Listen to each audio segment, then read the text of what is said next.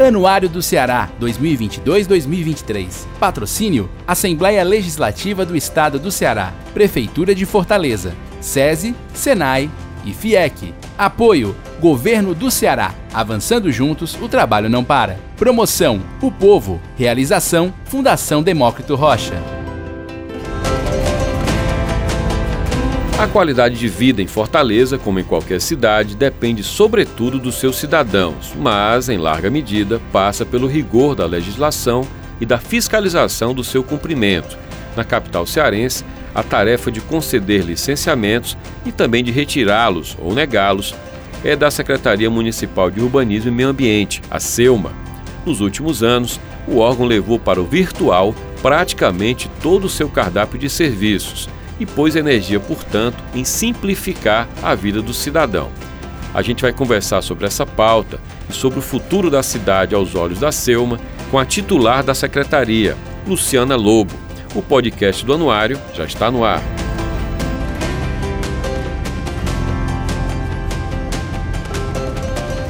Meio ambiente, sustentabilidade, conservação. Essas palavras já não fazem parte apenas do vocabulário das ONGs, passaram a ser incorporadas ao léxico das empresas. Os indicadores de ESG foram parar nas bolsas de valores. E como o poder público lida com esses novos tempos? Aos municípios cabe zelar pelo meio ambiente, à luz da legislação e também saber lidar com a sociedade que não evolui por igual. As agressões ambientais estão no nosso cotidiano, seja nos parques, seja na poluição sonora, na poluição visual. Em Fortaleza, quem tem a tarefa de tocar as políticas públicas na área é a Secretaria Municipal de Urbanismo e Meio Ambiente, a SEUMA. E quem está conosco hoje aqui no programa do Anuário é a titular da SEUMA, a secretária Luciana Lobo. Secretária, seja bem-vinda. Obrigada, Jocely. É um prazer estar aqui com você. Prazer recebê-la. Primeira pergunta, secretária, é o seguinte: a SEUMA já há algum tempo, como eu disse, ela licencia, ela toca a política, mas ela não tem a tarefa de fiscalizar. Como é que é hoje para Selma, a senhora já assumiu nesse modelo, tocar política sem necessariamente estar lá na ponta para fazer a fiscalização? Para a gente é muito tranquilo, Jacélio, porque muito embora a gente não faça esse serviço, nós temos uma integração muito grande com a AGFIS. Inclusive, nesse momento, a gente está terminando de desenvolver um mecanismo muito interessante que a gente está chamando de matriz de risco. Então, como hoje o licenciamento da Selma ele é 100% digital, a gente não trabalha com papel e o nosso volume de licenciamento é muito extenso. É, no ano de 2021, nós emitimos mais de 30 mil licenças no, nos nossos sistemas. Então, é muito complicado para a GFIS fazer essa fiscalização de 30 mil, mais de 30 mil licenças. Então, nós estamos construindo uma matriz de risco para identificar aqueles empreendimentos, aquelas licenças que potencialmente elas oferecem um risco maior para a sociedade que merecem uma visita em loco. E daí é importante eu colocar também que a gente na SEMA não faz a fiscalização em loco, que é uma competência da AGFIS, mas a gente faz, Jacélio, o monitoramento da documentação que é colocada. Então, se identifica-se que naquela documentação que foi colocada no licenciamento, especialmente no declaratório, tem algum tipo de inconsistência que não pode ser sanada, a gente imediatamente faz a cassação daquela licença emitida. Só para poder traduzir para o leigo, a gente está falando de uma, de uma Fortaleza Online, que é o serviço, que é o modelo que vocês seguem, uhum. e que é, o licenciamento, acho que praticamente todo o cardápio, o licenciamento é automático, é isso? É. A pessoa vai lá, coloca os dados que a SEUMA pede no portal, e ela pode sair dali do site com a licença. É assim que é, funciona. A gente tem um licenciamento hoje que nós chamamos de licenciamento digital SEUMA. Então, uma parte dele é autodeclaratório. O autodeclaratório é esse que você está falando. O cidadão vai lá, cumpre o checklist, coloca a documentação lá e tão logo haja a compensação bancária, se for um serviço que precisa de algum tipo de, de pagamento, são vários são gratuitos, tá. né? Então, é, imediatamente aquela licença ela é emitida. Isso a gente tem hoje em dia algo em torno de 54, aliás, 60 serviços que estão no declaratório. E daí a gente tem outros serviços que não estão no declaratório, mas que são digitais. Então, tá. nisso a gente tem algo em torno de 80 serviços, né? E o que são esses serviços digitais? O cidadão entra de onde ele estiver, na hora que ele quiser, 24 horas por dia, 7 dias por semana, ele entra no nosso sistema, mas aí, antes de ter a emissão da licença, a nossa equipe faz a análise documental. Tá, agora vamos lá. Digamos que haja má fé nesse cidadão. Ele colocou lá as autodeclarações, mas ele não foi fiel ao que ele está apresentando para vocês da secretaria. Uhum. Onde é que entra a capacidade do município de ir lá e conferir que ele foi desonesto? A gente tem um serviço de monitoramento dentro da coordenadoria de licenciamento extremamente efetivo. Para você ter ideia, hoje, alvará de construção, que é uma das possibilidades do autodeclaratório, a gente está fazendo monitoramento no mesmo dia em que ele é colocado dentro da SELMA. Em todos os casos? Em todos os casos. E são muitos, eu imagino, né? Em 2021, a gente teve algo em torno de 280 a 300 alvarás de construção que foram colocados na SELMA. E aí colocamos esse objetivo de monitorar em tempo real e hoje a gente consegue fazer pelo menos alvará de construção todo dia. Então, todo dia, uhum. na, na, hora que ele entra, a gente já faz a, a, o monitoramento. E tem os erros que são passíveis de correção e os erros que não são passíveis de correção. Por exemplo, digamos ah, que ele pediu um alvará para construir uma edificação X, né? Um tamanho X. Ótimo exemplo. Então, ele pode ter feito um, um, um, na hora de preencher algum campo, ele colocou um número errado. Então, a gente notifica e oferece a oportunidade da correção daquele campo. Pode acontecer também é, da gente identificar um documento falso. Por exemplo, é, um certificado de corpo de bombeiros, que é um dos documentos necessários. Se a gente identifica que aquele documento ele é falso, então aquele documento ele é caçado, o alvará ele é caçado, e a gente manda para a PGM, que é a Procuradoria Geral do Município, tomar as providências necessárias com aquele requerente. Secretária, qual é o, qual é o risco de um alvará de construção ser concedido e a obra começar, por exemplo, e ela está absolutamente fora dos padrões porque ele conseguiu driblar tudo isso? O procedimento da SEUMA é portanto, retirar o alvará, é claro, uhum. isso parte para uma questão jurídica, vocês vão demolir, como é que funciona na prática? Então, a gente notifica a AGFIS, né, para a AGFIS, que é a Agência de Fiscalização de Fortaleza, para quem não souber, é horrível porque quando a gente está acostumada a, a, lidar com o dia a dia da administração, usa um bocado de sigla que às vezes uhum. o cidadão não conhece. Então, a AGFIS é o órgão de, de fiscalização, então a gente notifica a AGFIS para que ela tome conhecimento, e nesse caso, a gente, a rapidez com que a gente está trabalhando nesse monitoramento ajuda cada vez mais a evitar esse tipo de situação que você está colocando. É recorrente essa situação? Não, não é. Não é? E, e não ser recorrente essa situação solidifica o nosso posicionamento de que vale a pena ter uma parcela do nosso licenciamento por meio do autodeclaratório. A gente tem algumas situações mais recorrentes de situações que precisam de serem sanadas, mas de falsificação, de má fé, são situações realmente pouco usuais. Tá, vamos lá. Então pega outra situação aqui, a poluição visual, por exemplo, né? Uhum. Até levantei isso na coluna no momento, a secretaria até respondeu na época. Eu estou falando desses, desses LEDs, por exemplo, painel de LED, uhum, outdoor, por exemplo. Uhum. É, é, um tipo de autorização, secretária, que é feito também no online, ele autodeclara e instala, por exemplo? Sim. Na hipótese de, dessa, dessa instalação não estar de acordo com a legislação, como é que a prefeitura age? É provocar, a GFIS é provocada pela SEUMA ou é o cidadão comum que vai lá até a GFIS e faz a queixa? Pode acontecer das duas formas. É, a gente não está, a gente, quando eu falo a gente, SEUMA não está em campo para verificar. Mas, eventualmente, até como cidadão, a gente pode encontrar alguma coisa que não está dentro do padrão e a gente faz a, a notificação para a GFIS. Agora, o mais comum é a denúncia vindo do próprio cidadão. Sim. Ele vê uma situação que ele considera que não é razoável e procura a GFIS. Eu imagino que isso é um desafio de comunicação, porque como ele vê que a Selma tem historicamente o papel de licenciar, eu imagino que ele procura a Selma, aí vocês têm que encaminhar para... Hoje em dia muito não, pouco. Muito não é um pouco. problema mais isso? Não, não é. Tá. A gente realmente consegue ter um canal de comunicação muito bom com os nossos usuários. A gente tem rede social, enfim, o nosso grupo aí que faz a, a, os nossos usuários, eles já entendem direitinho.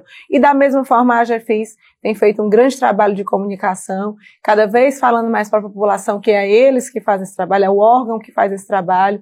Na pandemia, né, especialmente aí na fiscalização, é, se os locais estavam pedindo o comprovante de vacina, se estavam cumprindo os requisitos, eles tiveram uma atuação muito forte e cada vez solidificando mais esse trabalho. Com relação ao Fortaleza Online, imagino que ele tenha sido uma resposta importante naquele momento para uma pressão muito grande do mercado imobiliário contra a Selma na época, em gestões passadas, por conta do que eles consideravam uma demora acima do, do razoável uhum. para aprovação de projetos. Uhum. Na época a Selma tinha pouca gente, toda uma limitação. Quando mudou o modelo, ficou, parece que ficou muito mais célere esse processo todo. Uhum. O que que acontece hoje em termos de fila? Tem fila, o mercado não está com a mesma velocidade de antes? Como é que está o ritmo de aprovação de projeto hoje? Bem, eu acho que acho que é importante contextualizar que a administração pública ela está sempre evoluindo, né? Então, hoje esse, esse nome burocracia que é tido como a pior da, da, da da, acho que até chamar uma pessoa de burocrática é, é uma um, é uma agressão. é uma agressão né? Mas a burocracia anos atrás ali 1920 alguma coisa era uma grande metodologia que a administração pública tinha e vai evoluindo. Vai o modelo gerencial aí que o, o a administração Fernando Henrique trouxe, que era o choque da eficiência. No governo Tancredo, que não houve, foi, acabou sendo o governo Sarney, tinha o Ministério da Desburocratização. Claro, Hélio Beltrão, Beltrão. Né? Pai da Maria Beltrão. Pai da Maria Beltrão. Hélio Beltrão tem um, um discurso escrito maravilhoso falando contra a desburocratização, que se você pega hoje, é tal e qual a situação que a gente passa hoje em dia. Mas hoje, Jocélio, a gente tem uma, uma, uma ferramenta que não tinha nas décadas passadas, que é a ATI, a informática muito evoluída. E o que é que a gente pode fazer? Utilizar essa TI, que está aí disponível, que é uma ferramenta maravilhosa, e transformar a cultura. E o que aconteceu na Selma, nesse período que iniciou em 2017, na gestão do prefeito Roberto Cláudio, foi abraçar a tecnologia e transformar a cultura. Porque se o gestor ele não apoia essa ideia, nada acontece. Então, o prefeito Roberto Cláudio deu o ok, disse que podia caminhar, e o prefeito Sarto nos deu o ok para continuar e ampliar. Então, a gente tem um, um, hoje um recurso do Banco Mundial, dentro do empréstimo que a gente tem, para fazer as melhorias do nosso sistema, tornar ele mais responsivo, trazer realmente robô para funcionar dentro do sistema, para identificar documentos que não estejam ok.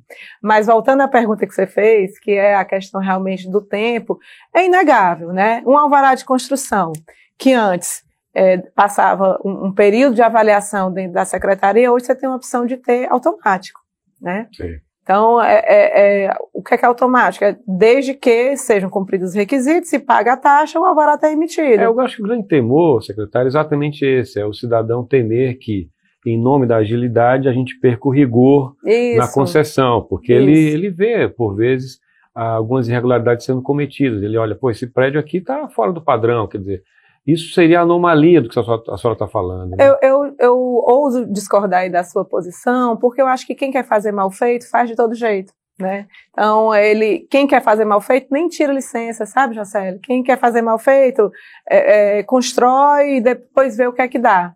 Eu acho que o que a gente tem, na verdade, é um, um grande instrumento para aquela pessoa que quer fazer bem feito.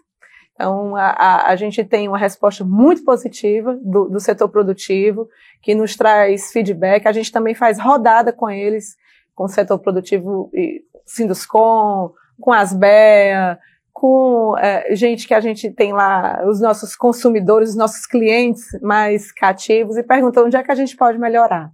As BEA, para quem não sabe, é a Associação dos do, Escritórios de Arquitetura. Dos Escritórios de Arquitetura, né? Que Secret... são grandes usuários. Tá. Secretário, o prefeito Sarto esteve agora há pouco em Estocolmo, foi para a conferência, né? Histórica, porque é um efeméride, né? Da primeira conferência. Ele falou em aumento no desempenho da cidade com relação à reciclagem de lixo, uma agenda ambiental. O que é que há de concreto hoje dentro da SEUM em relação a essa agenda que o prefeito vendeu na Suécia? A gente tem avanços enormes, Jacélio. Hoje, nós estamos licitando lá na Selma é, os planos de manejo de todos os parques urbanos da cidade. Então, a gente tem hoje 24 parques urbanos na cidade que estão sendo licitados os seus planos de manejo. As unidades de conservação da cidade também estão passando por licitação de plano de manejo. Nós tivemos uma entrega já esse ano muito forte que mistura urbanismo com o meio ambiente, que é o Parque Raquel de Queiroz. A gente é, teve o anúncio aí da reforma do Parque Rio Branco, uma reforma muito importante que vai entregar um novo parque, um novo respiro para a cidade. Então, essa pauta ambiental realmente tem sido um, uma pauta intransigente do prefeito. Ah, eu, eu, me lembro de vários projetos. O Se Liga na Rede, que é um projeto que a gente está fazendo na área do Cristo Redentor e do Pirambu. Ligação rede de esgoto, né? Rede de esgoto. Que na verdade seria uma obrigação do cidadão, mas que em situações sociais mais difíceis, a prefeitura entra para fazer isso? A gente entra para fazer, entra na residência do cidadão, faz a, a ligação intradomiciliar. Residências, Jocely, que já, a gente já tinha ali gente morando há 30 anos e que nunca teve um vaso sanitário.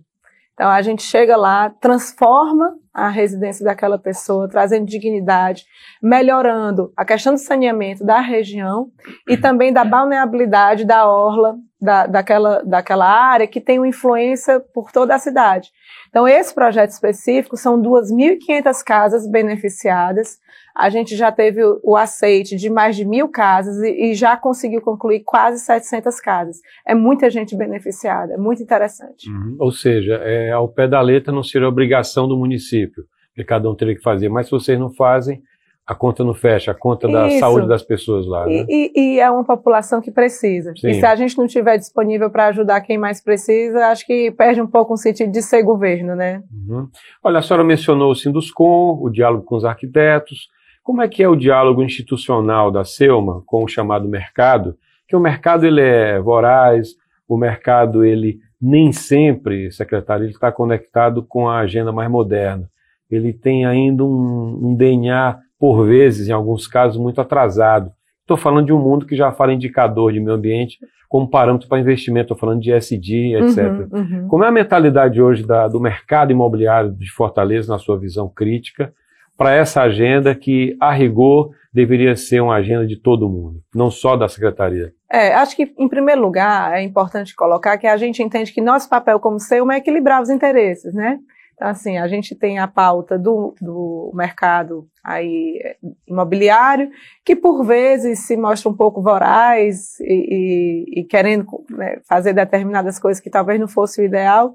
E por outro lado, às vezes a gente tem um, uma pauta ambiental muito rígida. Então, será que não é interessante para a gente tentar equilibrar e construir o que seja melhor para a cidade? Como é que se equilibra sem defender rigorosamente a legislação? E é isso que a gente faz. E aí, como é que a gente tenta defender? É chamando para conversar e mostrando, né? Dizendo assim, olha, a legislação ela mostra isso, ela é feita por conta dessa razão, ela tem uma razão de ser, ela, a gente entende que essa é a melhor forma. E estamos agora também no, no, no, momento de revisão de plano diretor. Talvez a gente tenha alguma sugestão que possa ser encampada ou não a cidade ela se transforma. A, a, nossa lei do plano diretor participativo ela é de 2009. Fortaleza não é a mesma cidade de 2009 até hoje, né? Então, algumas demandas podem ser legítimas, outras não. E é por isso que a gente senta para conversar e discutir. A senhora falou em plano diretor, né? Como é que está a agenda do plano diretor em Fortaleza, que é determinante para tudo isso que a gente está falando. Né? Isso. A gente está agora no momento de é, licitação da empresa que vai nos auxiliar é, a fazer a escuta territorial e os estudos técnicos. Temos um, uma expectativa de recebimento das propostas em meados de junho. É, estamos com reuniões mensais no núcleo gestor e avançando nas conversas para que a gente possa entregar um plano diretor muito bom para a nossa cidade. Qual é a, a, vertente, qual é a cara desse plano diretor que a senhora vislumbra? Boa pergunta, Jocélio. Ainda não sei te responder isso. Entendi. Mas é, realmente eu acho que é um, um, plano diretor que ele tem que ser equilibrado. Ele tem que ser um plano de grande diálogo. Ele tem que escutar muito a população e todas as camadas da, da população. Tem que escutar o setor produtivo e tem que entregar o que seja melhor para a cidade, sem que haja uma preponderância de um lado ou de outro. Secretário, a gente viu Fortaleza nos últimos anos, gestão do Roberto Cláudio, fazer muitas operações urbanas consociadas, algumas, alguns benefícios na cidade houve em função dessas operações. Uhum. A senhora me corrija, talvez aquele viaduto da Santos Dumont, que dá acesso a um shopping, que depois ficou meio inócuo, porque você passa pelo viaduto como se fosse por baixo também, mas foi uhum. numa operação como essa. Uhum. Queria saber da senhora qual é a agenda de operações semelhantes pela cidade. E, esse tipo de operação está, ah, digamos, ainda no interesse da SEUMA? Como é que está isso hoje? Uhum. Acho que para quem não, não, compreende né, do que, é que a gente está falando, essa operação urbana consorciada é um instrumento urbanístico que vem para fazer o atendimento de uma transformação urbana, econômica, de uma área da cidade que por algum motivo está precisando. Sim. Então, essa área especificamente é, que foi mencionada era uma área ali na, no Papicu que tinha um, uma depressão por conta de uma fábrica que tinha sido... Uma cervejaria uma desativada. cervejaria desativada. E que, urbanisticamente falando, o que pode acontecer de pior é uma área que não tem vida, né? Então, é, foi-se construída essa operação para que houvesse essa transformação que é evidente aos olhos de quem passa por lá. E hoje a gente identifica uma área da cidade que tem precisado bastante, que é a área do Cais do Porto. Sim. Então, estamos avançando em estudos, é, inclusive fizemos uma parceria com a Companhia Andina de Fomento, a CAF, que está financiando esses estudos que, que a gente deseja fazer. É, na verdade, já recebemos propostas da empresa que devemos contratar em breve. E a partir daí, a gente vai ter um diagnóstico da possibilidade real da confecção de uma operação urbana consorciada para aquela área que precisa bastante. Traduzindo, então, já que a senhora é, prima pelo didatismo, né? Traduzindo essa operação urbana consorciada, a gente está falando de um empreendedor privado tem interesse em fazer algo em determinada área, mas a cidade diz: opa, você pode até fazer se você respeitar a legislação, é claro, se você fizer alguma contrapartida. Grosso modo, seria isso? Isso e mais um pouquinho, né? É, na verdade, a, toda cidade ela tem parâmetros urbanísticos, né, que precisam ser respeitados. E eventualmente se entende que um, um determinado perímetro pode ter parâmetros flexibilizados desde que haja um interesse maior a ser entregue para a cidade. E a operação urbana consorciada ela tem isso. Então, é uma parceria que, do poder público com o ente privado para construir determinada coisa e transformar principalmente uma área que precisa. A propósito de, dessas operações que já houve, que poderão vir a acontecer, me parece que o cidadão também é um tanto cético, é um desafio para quem faz a prefeitura, de dizer o seguinte: a gente faz a obra, mas ela não vai ser deteriorada, ela vai ser mantida com qualidade. Parque Raquel de Queiroz, por exemplo, é uma entrega recente, vigorosa, muita gente está lá, e a, as pessoas começam a ver com preocupação, e a conservação, como é que fica, enfim. Isso não cabe a Selma, a Selma não é a, a Secretaria de Conservação, mas como é que a senhora vê essa relação da cidade com o que é público? Olha, é, o que eu mais queria era que todo mundo se apaixonasse pela cidade como nós da Selma somos apaixonados, né? Falando do exemplo específico do Raquel de Queiroz, que foi entregue no início desse ano, e a gente faz constantes visitas lá para monitorar como é que tá, porque ainda estamos ampliando também a cobertura arbórea, ainda estamos fazendo plano de manejo lá. Foi entregue para a população, mas a gente ainda não desapegou. Ainda, ainda tem lá. etapas a serem feitas lá ou está concluído? Na verdade, o, o Parque Raquel de Queiroz é um parque que tem 10 fases. Aquela fase específica é o trecho 6. Tá aquele, o trecho maior, que é onde fica ali próximo ao shopping, que tem as wetlands, etc. Então, assim, a gente trabalha na Selma com um, um plano muito interessante de educação ambiental e a gente tem feito muitas intervenções naquela área e queríamos que cada vez mais a população entendesse que o que é público é de todos. Então, se não for cuidado pela população, não tem conservação da prefeitura, que tem atração para resolver, sabe, Jocélio? Infelizmente, essa é uma, é uma realidade. E lá no Raquel de Queiroz, a gente já mudou as lixeiras por três vezes, e aí, quando a gente identifica, já foram arrancadas de novo uhum. as lixeiras. Então, é com muita dó, com muita tristeza que a gente vê esse movimento, mas não perdemos a esperança é, de que a população tenha um senso de pertencimento maior com aquele local, com as outras áreas públicas de Fortaleza também, e que possa nos ajudar nessa manutenção. Tem um trabalho da, da SEUMA com a Defensoria Pública, né, secretário, diz respeito à regularização fundiária, é isso? É, a gente firmou, na verdade, muito. Aliás, a conversa começou essa semana, ainda vamos firmar uhum. o termo de compromisso. É, a Defensoria Pública ela faz uma, um, um, trabalho interessante ajudando a população hipossuficiente e parte dessa população que procura a Defensoria busca ajuda no que diz respeito a ações de uso capião. E a ação de uso capião, ela pede determinados documentos técnicos que às vezes é difícil para a defensoria conseguir com o corpo técnico e que é impossível para o cidadão hipossuficiente contratar um profissional para fazer. Então, nós da Selma é, estamos terminando essa parceria com a Defensoria Pública para disponibilizar o nosso corpo técnico para ajudar a Defensoria a dar o papel da casa para essas pessoas que tanto precisam. É, a gente tem muitas áreas, eu imagino, que tem esse problema, né? Sobretudo na periferia, claro. Né? Sobretudo né? na periferia. Essa questão uhum. fundiária é uma questão muito importante. Ah, o time da Selma, ele é um time hoje que consegue tocar a sua vida com um time próprio? Ou a Selma é uma secretaria que conta com profissionais do mercado, eventualmente em projetos? Como é que a senhora trabalha? Quem é seu time hoje? Eu, com muito orgulho, falo que é uma equipe prioritariamente feminina, a gente tem algo em torno de 80% do time composto por mulheres e um time enxuto. Nós temos algo em torno de 180 colaboradores, desde o pessoal que faz o apoio logístico. Apenas 180, é isso? Sim. Uma parte foi para a GFIS, quando houve a mudança, Sim. foi isso? Sim. Os fiscais, enfim. Né? Isso. Né? Então, hoje é, é um corpo técnico de aproximadamente 180 pessoas que cuida de todo o licenciamento da cidade, da questão urbanística e da questão ambiental com grandes entregas. Então, é, é, uma equipe que consegue produzir muito, muito, muito, muito realmente. Então, a gente solicita quando é algum tipo de consultoria específica para produzir um, um, um, trabalho específico. No resto, é a nossa turma. A gente teve mudança na legislação, secretária, há não muito tempo também, nos últimos anos. Muita coisa recente aconteceu em Fortaleza e foi o aumento do gabarito dos prédios. Enfim, uhum. foi uma uhum. mudança na legislação que permitiu aquilo. Uhum. É, a senhora enxerga nessa legislação é, algum tipo de ajuste a ser feito, a prefeitura avalia que o modelo que está posto é o adequado. Como é que a senhora lê o repertório de legislação que a senhora tem hoje na mão para trabalhar? Isso, eu acho que, como eu falei, o momento de revisão do plano diretor é um momento magnífico para se discutir isso.